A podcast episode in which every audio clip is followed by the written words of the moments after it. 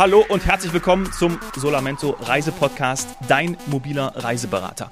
Mein Name ist Dominik Hoffmann und mir zugeschaltet sind Vollblut-Touristikerin Saini Savane, Michaela Stein-Stetter von Solamento und Karina Knob von Arctic Earth. Hallo in die Runde. Hallo. Hallo. Hi. Ja, wir kommen gerade aus Schwedisch Lappland. Dein Kollege Manfred war da und äh, hat uns ganz fasziniert. Wo reisen wir jetzt hin, Karina?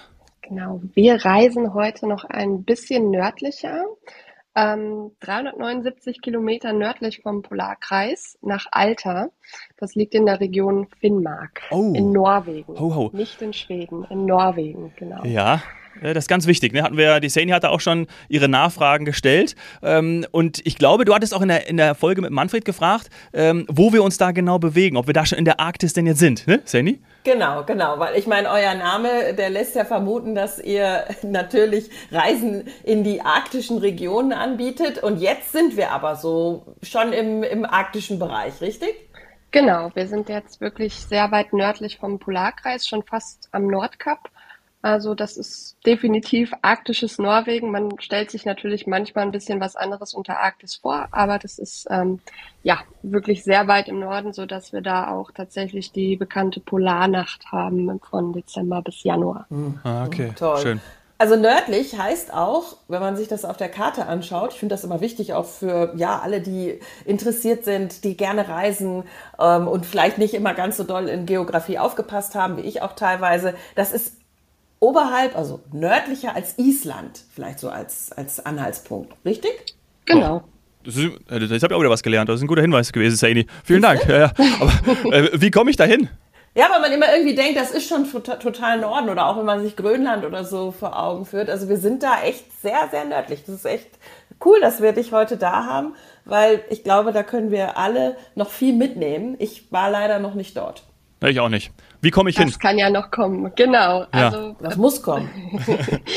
Nein, bei uns kommt man, ähm, also wir haben tatsächlich Flüge ab Frankfurt und ab München. In dem Fall ähm, leider keine Direktflüge aktuell, aber es ist relativ ko- unkompliziert über Oslo erreichbar. Also man fliegt nach Oslo, hat da einen kurzen Aufenthalt ähm, und fliegt dann direkt weiter nach Alta. Das Schöne ist, dass ähm, Alta hat so einen sehr überschaubaren Flughafen und man ist wirklich in zehn Minuten im Zentrum ähm, oder in 30 Minuten bei, an der, äh, bei uns an der Lodge, ähm, die ja mitten in der Wildnis liegt. Also da ist man relativ flott dann auch, wenn man gelandet ist dort und es äh, ja, ist auch was anderes als an den deutschen Flughäfen. Also es geht alles sehr schnell, dadurch, dass der so überschaubar ist. Ja, das haben wir eben schon gelernt bei Manfred. Ja, das ist äh, tatsächlich sehr nett. Ich bin jetzt direkt hellhörig geworden bei der Lodge. Da musst du natürlich später noch mehr zu erzählen. Das heißt, es ist dann auch, ich sag mal, alles recht familiär und es sind jetzt nicht, was weiß ich, 20 Lodges oder so, sondern jeder hat so, ich sag mal, sich auf eine Lodge spezialisiert. Stelle ich mir das richtig vor? Mm, Also wir haben tatsächlich zwei Unterkünfte aktuell im Programm. Ähm, das ist einmal eben die Lodge, die Gagia Lodge. Die liegt auch, ähm, ja, die liegt so 30 Minuten vom Flughafen entfernt, mitten in den Wäldern. Also es ist, ähm, ich kann ja mal kurz, Alter hat so 15.000 Einwohner, einfach so zum Überblick. Und die Region generell dort ähm, mit allem drumherum sind so 20, 21.000. Ähm, also auch noch überschaubar, ist tatsächlich damit aber die größte Stadt der Finnmark. Und sobald man rausfährt, sind halt überall weite Wälder. Man hat dort direkt einen Fjord, ähm, also auch das Element Wasser.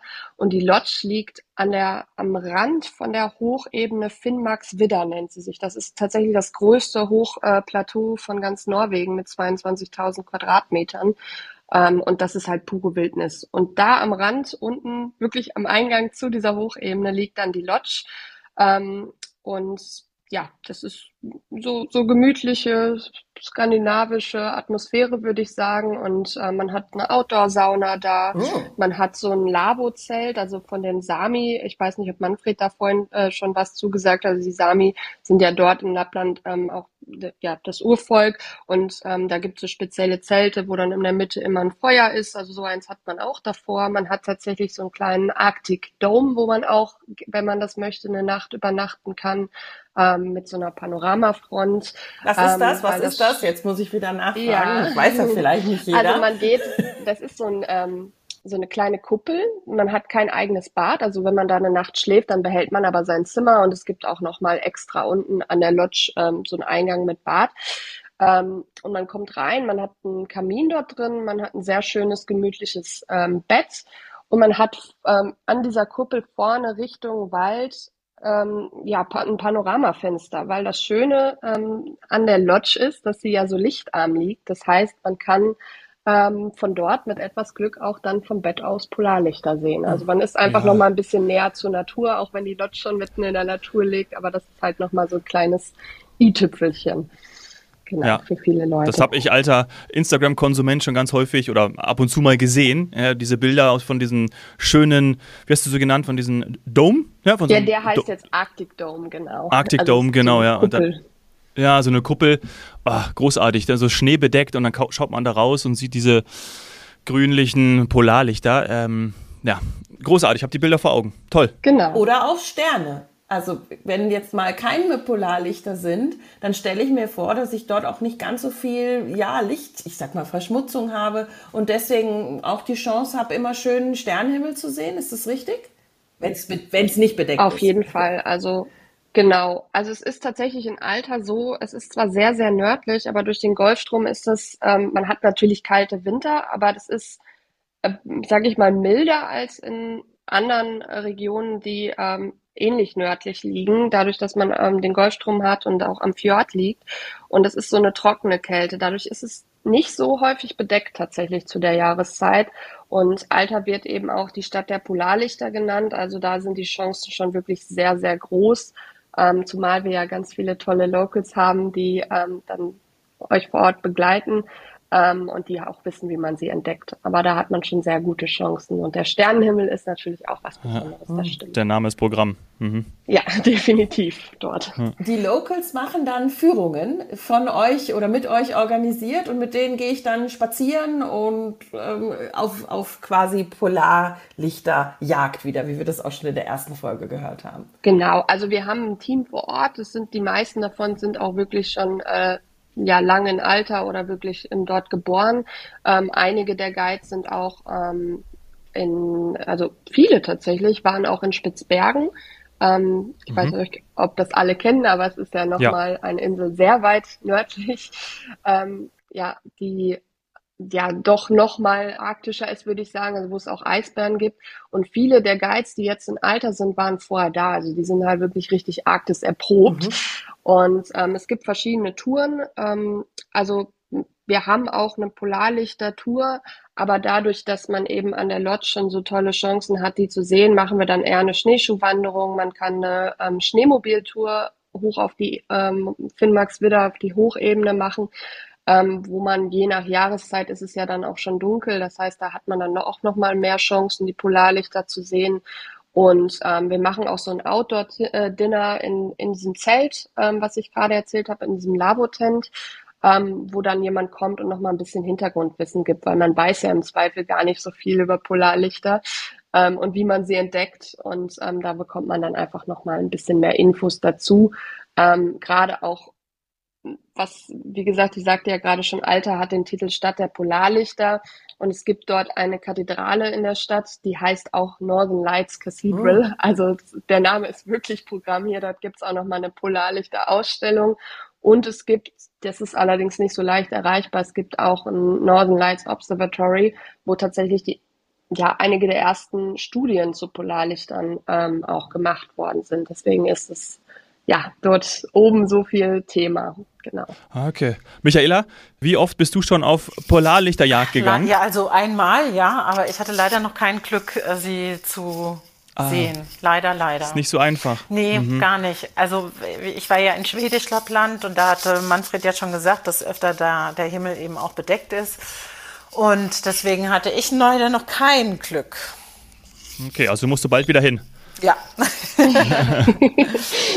Karina, als du sie dann das erste Mal gesehen hast, wie war das? Also ich kann mir vorstellen, oder ich würde, glaube ich, weinen, glaube ich. Also ich hatte auch wirklich Pipi in den Augen. Das kann ich leider nicht anders sagen. Also es war schon, man hat sich das immer so vorgestellt. Es ist ja auch so, es ist wirklich ein Bucketlist-Erlebnis und ich meine, ich habe schon einiges auch gesehen als Touristikerin, aber es ist halt es ist ein Naturphänomen. Das heißt, ich meine, wir hätten alle eine Goldgrube, wenn wir sie dahin bestellen könnten, aber es ist einfach auch, die Chancen sind jetzt in Norwegen sehr groß und ein Alter, aber es ist trotzdem immer ein bisschen Glückssache und man muss auch die richtigen Leute dabei haben, weil es ist so, dass man das am Anfang gar nicht wirklich erkennt. Also ich fand es sehr witzig, als ich sie das erste Mal gesehen habe, dass man es mit dem Handy, wenn man mit dem Handy draufhält, die Kamera, sieht es vorher, als dass man das mit dem bloßen Auge sieht. Und ähm, da dann würde ich fast so schon wieder die künstliche Intelligenz vermuten. Aber gut.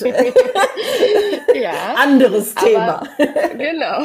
Nee, man hat dann so ein gleiches Flackern gesehen und dann ähm, hat man das eben auch mit dem bloßen Auge danach wahrgenommen und dann riss, ja, dann, dann ging es auf einmal über den ganzen Himmel und wir waren alle total baff. Und ich muss tatsächlich sagen, das erste Mal war auch ähm, in Schwedisch Lappland, dass ich sie gesehen habe mhm. mit den Solamento-Reiseberatern, weil ich vorher Na. auch kein Glück hatte. Was? Also Der hat euch dahin geführt, also er war's, ja. Alle einen ganz besonderen gemeinsamen Moment erlebt. Also das war schon Wahnsinn. Ach, schön. Ja. Ist das so, wenn man sie dann mal gesehen hat, weil du gesagt hast, beim ersten Mal hat quasi das Handy es eher erkannt, äh, beim zweiten Mal weiß man es dann schon? Ist das so ein bisschen, also ich sag's jetzt mal ganz platt, wie bei einem Regenbogen, weil ich, ich feiere ja jeden Regenbogen, den finde ich ja schon ganz toll. Aber ich musste, ich musste ihn auch erst verstehen. Erstmal klar, Lichteinfall und so weiter. Ich habe wahrscheinlich immer in die falsche Richtung geguckt, weil, keine Ahnung, weil dumm vielleicht. Und jetzt ist es so, dass ich Regenbogenhunter bin. Also ich weiß eigentlich schon, äh, wie jetzt Regen- und Lichtverhältnis oder Sonnenschein ist und dann drehe ich mich um und weiß, wo ich schauen muss. Ist das dann beim, beim Polarlicht genauso? Also ich würde sagen, es ist ein bisschen schwieriger als beim Regenbogen, aber ja, wenn man weiß, worauf man achtet, dann kann man schon sehen.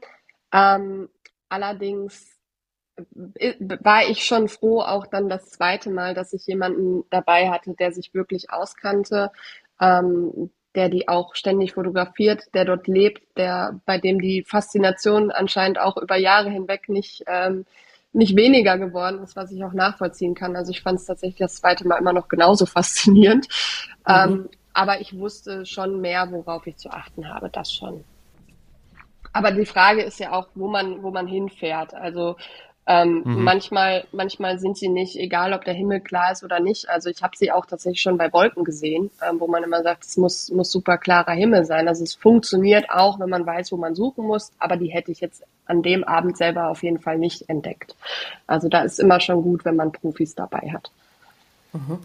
Und wenn man jetzt in der Lodge so häufig die Chance hat, weil es nicht, ja, der Himmel nicht so bedeckt ist und weil es einfach so günstig liegt, wie lange dauert dann so ein Erlebnis von bis? Ist das eine Sache von Sekunden oder kann ich wirklich sagen, ich habe heute eine Nacht der Polarlichter? Mm, also an einer Stelle ist es meistens ähm, keine, also es ist keine Nacht, aber es sind auch nicht Sekunden. Ähm, das kommt ein bisschen drauf an. Also es kann eine halbe Stunde sein, es kann sein, dass man zehn Minuten was sieht, es kann auch länger sein. Das mhm. kommt immer so ein bisschen drauf an, aber es ist keine ganze Nacht tatsächlich. Deswegen haben wir dort auch immer das verknüpft mit anderen Erlebnissen, weil mhm. ähm, die Leute auch oft mit einer falschen Vorstellung daran gehen. Man jagt sie halt, das heißt der Polarlichterjagd, dadurch, dass man sie nicht immer direkt entdeckt, aber ähm, es, also es ist meistens keine ganze Nacht. Man muss schon spezifisch gucken und dann breitet sich das so über dem Himmel aus. Äh, das heißt, da ähm, hat man dann auch schon meistens, sage ich mal, eine halbe Stunde so dieses, dieses Erlebnis am Himmel, wo man fasziniert guckt, vielleicht mal ein Foto macht mit ein paar Tipps, wie man das macht, als Erinnerung und äh, genau. Also es ist auf jeden ja. Fall auch nackenfreundlicher, wenn es nicht länger dauert, muss ich sagen, weil wer das schon gemacht hat, hier äh, eine Nacht lang, was weiß ich, Sternschnuppen oder Sterne schauen, das ist, äh, das, das tut dann irgendwann schon weh und deswegen bin ich ganz dankbar für die Aktivitäten, die ihr da anbietet, weil da ist eine Aktivität zum Beispiel auch dabei, da würde mich interessieren, ob das so ist, wie ich sag mal, in, in südlicheren Breitengraden, wenn ich eine ähm, eine Jeep Safari oder vielleicht sogar eine Quad-Tour mache, kann ich auch selber fahren? Also kann ich ein Schneemobil zum Beispiel selber fahren? Ja, das kannst du selber fahren. Das ist tatsächlich auch ähm, kann ich ja später nochmal drauf zurückkommen. Wir haben ja auch noch ein anderes Hotel in der Stadt, aber bei der Lodge ist es ganz schön. Also zwischen, ich sag mal, Dezember und April, das kommt immer ein bisschen auch auf die Schneeverhältnisse an, ähm, kann man dort Schneemobil fahren und man startet auch direkt an der Lodge, weil es eben am Rand von der Hochebene liegt und man fährt dann den Berg hoch und ähm, ja, mitten in die Wildnis. Also da kann jeder Schneemobil fahren, bekommt auch eine kleine Einweisung. Es ist, ich würde sagen, nicht ganz so rasant wie in äh, Schwedisch Lappland, ähm, aber man hat halt einfach durch, durch das Schneemobil die Möglichkeit, nochmal ganz andere Orte zu sehen, wo man sonst halt nicht hinkommen würde, gerade zu den Witterungsverhältnissen. Also das ist schon sehr, sehr schön. Da hat man viel Panorama oben. Und ein bisschen Action auch. Auch wenn du sagst, auch es ist bisschen, vielleicht. Also Action hat man auf jeden Fall schon auch. Ja, definitiv. Ist das so wie Jetski fahren? Wahrscheinlich, ähm, oder? Ja, so ähnlich, ja. ja. Also wir haben auch viele, ähm, viele Motorradfahrer, die es machen. Also so, schon so. Ja. so vom Geschwindigkeitsgefühl würde ich sagen, kann man es vergleichen. Wobei es in Norwegen, wie gesagt, ein bisschen gemütlicher ist oder auch der, der Gruppe ja angepasst wird. Das ja. kommt ja immer auch drauf an, ähm, wie die Gruppe zusammenspielt. Wir haben keine großen Gruppen, ähm, weil wir das einfach auch nicht dieses Gefühl haben wollen, dass da jetzt ja 30 Leute sind, Fähnchen wird hochgehalten und ja. hinterher. Und alle in einer das heißt, Linie, one line. Bitte, genau, bitte folgen. Das ist so one line, furchtbar langweilig. Ja. genau.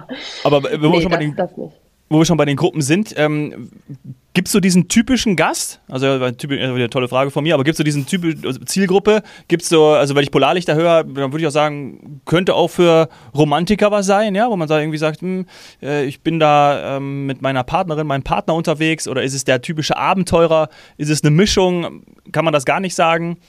Also den typischen Gast gibt es natürlich nicht, aber es ist, sind meistens schon ähm, Kunden, die die Abenteuerfokus haben, das auf jeden Fall, weil ich meine, klar, Polarlichter einmal im Winter hoch nach Norwegen, das zu erleben. Also wir haben ja in Deutschland auch nicht mehr wirklich einen richtigen Winter. Das alleine das ist ja schon immer Abenteuerfaktor. Ähm, und wir haben ja auch noch ein paar andere Aktivitäten, die man dort machen kann. Aber wir haben sowohl die Romantiker, also Heiratsanträge gab es auch schon. Oh, ja. Und wir haben auch Familien oft mit älteren Kindern tatsächlich. Also es ist jetzt nicht so, dass diese Aktivitäten für super äh, kleine Kinder, also für Kleinkinder geeignet sind, aber wir haben tatsächlich viele Familien, die sagen, okay, wir wollen jetzt nochmal unseren Kindern was bieten und was Besonderes machen und ähm, reisen dann mit ihren teilweise schon erwachsenen Kindern, aber sage ich mal so ab zwölf ähm, dort hoch. Also es ist auch ein, ein, tolles Erlebnis für die Familie tatsächlich. Das muss man sich merken, dann ist man wieder cool als, äh, als Eltern, ja. ne, wenn man sie zu euch mitbringt. Okay, verstehe. Also es passiert tatsächlich öfter, dass wir das genauso äh, angefragt bekommen, als man das denkt, ja. Ja, ja weil es ja, was verstehe. ganz anderes, was wirklich Besonderes genau. ist und du ja mit diesen ganzen Eindrücken dann ja auch nach Hause gehst. Nur abgesehen davon, dass natürlich die Jugend und wir vielleicht selber auch dann unseren Instagram-Account äh, sprengen, weil wir halt so tolle, tolle Bilder dann zeigen können. Und für mich wäre jetzt noch interessant, weil du von der Lodge in der Stadt gesprochen hast noch. Also würde ich eine Lodge oder den ganzen Urlaub auch nur in einer Lodge verbringen. Ich finde das manchmal ganz entspannt, wenn ich nicht zwischendurch wieder aus- und einpacken muss. Ich habe aber dann doch auch die Tendenz, dass ich viel sehen will. Also würdest du mir empfehlen, nee, mach erstmal nur die eine Lodge und ähm, äh, ich sag mal am Fjord gelegen oder beide? Also äh, ich kann ja noch mal kurz ausholen. Wir haben ja tatsächlich relativ kurze Reisen. Also es ist so, dass es meistens vier Tage sind die man dorthin reist und ähm, man ein fertiges Paket hat, einfach der Tatsache geschuldet, dass es dort oben einfach von der Witterung, vom Wetter, äh, also von den Temperaturen und eben ja der arktischen Landschaft schon besondere Bedingungen sind. Das heißt, äh, man hat eigentlich alles schon mit drin. Ähm, es ist jetzt so zum Beispiel von im Dezember, Januar, Februar haben wir ein buntes Paket, wo man in der Lodge schläft ähm, und hat eine Schneemobiltour dabei. Man hat eine Husky-Safari äh, dabei, was auch ein sehr wichtiges Thema dort oben ist. Man macht eine Schneeschuhwanderung, man hat ein Outdoor-Dinner, wo man wirklich am Feuer sitzt und man ähm, kann tatsächlich auch das nördlichste Eishotel besuchen, was auch dort oben liegt. Und ähm, da ist man dann auch in der Lodge und wir haben aber ein ganz wichtiges Thema im, ab Oktober auch ähm, die Möglichkeit, dort oben am Alterfjord Waywatching mhm. zu machen. Ähm, was auf jeden Fall auch wieder in Richtung Bucketlist geht. Ähm, und wir haben in der Stadt, das ist keine Lodge, das ist tatsächlich ein klassisches Hotel, ähm, das Canyon Hotel. Ähm, das liegt ja in der Einkaufsstraße hört sich jetzt hochtrabender an, als es ist. In der Einkaufsstraße von Alter, die auch nicht so groß ist und wirklich am Ende dieser Straße, hm, man geht aus dem Hotel raus und kann es schon sehen, liegt auch diese Northern Lights Cathedral, von der ich eben schon gesprochen habe. Und ähm, von dem Hotel aus sind es halt fünf Minuten zum Hafen und ähm, das heißt, das machen wir dann in der Vorsaison, wie, wie sie sich bei uns nennt, um eben ähm, auch noch ein paar andere Sachen machen zu können. Also Whale Watching, ähm, da ist es so, dass die Wale, ähm, also Orcas und Buckelwale, die folgen ja dem Hering. Das heißt, man kann das nur zu einer ganz bestimmten Zeit machen, also wirklich noch begrenzter, als es bei den Polarlichtern ist. Ähm, und es hat sich jetzt auch so ein bisschen verschoben. Das heißt, ab Mitte, Ende Oktober kommen die ersten Wale und dort machen wir auch die Touren bis in den Dezember rein. Ähm, und dann fährt man mit so einem Ripboat raus. Also es ist auch ähm, relativ flott ist man damit unterwegs. So ein Gummiboot, oder? Eingekleidet. Ist das so ein Gummiboot, so ein langes? Oder? Genau, so ein, genau, genau. Was vorne so ein Stück hoch geht. Also man ähm, muss sich das vorstellen, man hat zwölf Plätze und ähm, man hat wie so ein Bock vorne. Also man muss auch so ein bisschen wie beim Rodeo mit hoch und runter gehen, ähm, um quasi die Geschwindigkeit und die Wellen auszugleichen. Man wird vorher eingekleidet, man hat so einen kompletten Floating-Anzug, also in Knallegelb. Sieht sehr schön aus. Ich habe auch noch ein paar Bilder davon und äh, fährt dann eben raus. Und dadurch, dass die Boote halt nicht so groß sind, kommt man auch sehr, sehr nah ran an die Wale. Und das wow. ist wirklich, also das ist schon was ganz Besonderes, weil mit größeren Booten, also es gibt sehr strenge Auflagen natürlich auch ähm, zum Glück ähm, für solche Touren, weil man will die Wale ja auch nicht in äh, ja, stören. Ähm, aber dadurch, dass die Boote kleiner sind, kommt man halt noch mal näher dran. Das ist schon, schon sehr besonders. Krasses Erlebnis. Stelle ich, mir, stell ich mir fantastisch vor. Ist ein bisschen blöd vielleicht für ja. Hering, aber für uns natürlich gut, dass wir wissen, dass wir, sie dann da, ja. dass wir sie dann da treffen. Ist denn das, ähm, ist denn der Fjord an sich auch noch, ich sag mal, sehenswert? Also mal abgesehen davon, dass ich Wale sehen möchte oder eben, ja, auch Orca, Buckelwale, aber dass ich halt ja, die Landschaft, den Fjord noch ähm, so aufnehmen kann, weil das finden ja auch viele ganz toll mit dem Schiff in Definitiv, definitiv. Also das, das ist wirklich das Schöne, dass man das nochmal so als Pendant zu Schwedisch Lappland hat, ähm, dass man hier das Element Wasser hat, weil es ist so, dass natürlich ähm, die Wale schon viele unserer Kunden locken, weil es einfach so was Besonderes ist und so eine kurze Zeitspanne. Ähm, deswegen haben wir auch gesagt, dass wir da das Hotel in der Stadt nutzen, damit man einfach auch nah dran ist und die Distanzen nicht so hoch sind. Aber man kann ab April mhm. mh, mm, auch, auch Fjordtouren machen. Also auch mit den Ripbooten, mhm. aber dann eben nicht zur, zum, zur Wahlbeobachtung, ähm, sondern dann eben auch andere Touren. Wow. Cool. Ja. So, jetzt hatten wir es gerade vom Hering. Der bringt mich natürlich dazu, dass wir auch irgendwas essen möchten in der Region. Und die Lodge bietet ja zum Beispiel dann auch das äh, Dinner am offenen Feuer an. Äh, Gibt es dort Fisch oder was, was, was isst man? Ich muss wirklich blöd fragen, weil ich war noch nie dort. Das ist doch kein Problem. Nee, das ist nochmal eine gute Überleitung, bevor ich das nämlich vergesse. Also es wird natürlich ähm, viel Fisch gegessen, also Kabeljau gibt's auch dort viel, auch in, in oh. Suppenform. Ähm, was eine ganz besondere Delikatesse ist, ähm, das ist aber bei den Touren tatsächlich auch erst ab April möglich, ist ähm, die Königskrabbe. Mhm. Die Königskrabbe hat, äh, also man muss es, also sie ist wirklich sehr, sehr groß. Die hat einen Panzer, der wird bis zu 23 Zentimeter dick. Also es sieht wirklich aus wie ein Ungetüm. Man kann mal gerne auf unserer Webseite bei Über uns gucken. Da ist ein Bild von mir, wie ich diese Königskrabbe halte. ähm, und die wurden damals, also die waren gar nicht ursprünglich heimisch dort im Fjord, sondern die wurden an der norwegisch-russischen Grenze ausgesetzt von ähm, russischen Wissenschaftlern. Ich glaube in den 60ern und haben sich dann äh, inflationär schnell äh, verbreitet tatsächlich dort. Ähm, und die werden dort, also da gibt's auch Touren hin ähm, am Fjord in so einem kleinen Fischerdorf und die werden dort mit so, ja, das sind so Käfige, werden die dort gefangen und das ist auf jeden Fall eine lokale Delikatesse, was es so woanders äh, nicht zu essen gibt. Es gibt aber natürlich auch ähm, ja sowas wie, wie Rentierfleisch. Es gibt ganz viel beim Nachtisch gibt's ganz viel mit lokalen Beeren, die es dort gibt. Und ähm, das Schöne ist, dass so dieses Bewusstsein für regionales Essen und ähm, was kann ich zu welcher Jahreszeit essen, bei den Norwegern ganz, ganz ausgeprägt ist. Also die sind da wirklich, erstens ist es immer frisch und immer super lecker. Also ich habe da nichts gegessen, was ich nicht mochte. Ähm, aber ich fand es einfach schön, so dieses Bewusstsein für Essen und für mhm. ähm, Lokales äh, zu sehen, dass es da so ja irgendwie in der Natur der Norweger verankert ist, hatte ich schon fast das Gefühl. Ich musste mir jetzt das Bild von dir natürlich äh, anschauen. Also das ist ein ganz schöner, ganz schöner Kavenzmann. Heilige Maria. Ja, ja. ja, boah. Also, dass er so groß ist, hätte ich jetzt nicht gedacht. Doch, ja. die sind wirklich riesig. Ah. Also alleine der Panzer, ich, man kann ja gerne mal ausmessen, was 23 Zentimeter sind. Ähm, der kann schon richtig dick und fest werden. Also auch wenn man die so anguckt, ähm, in dem Fischerdorf äh, kann man die dann halt eben sehen und auch mal, mal halten. Ähm, die haben so einen richtigen Schlund. Also es sieht schon ein bisschen aus wie ein Ungeheuer. Auf jeden Fall ein Monster. Boah. Genau. Aber, ja.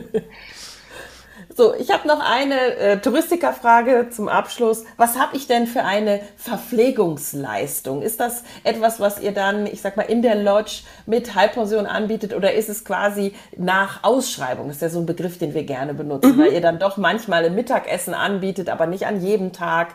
Ähm, was was habe ich da?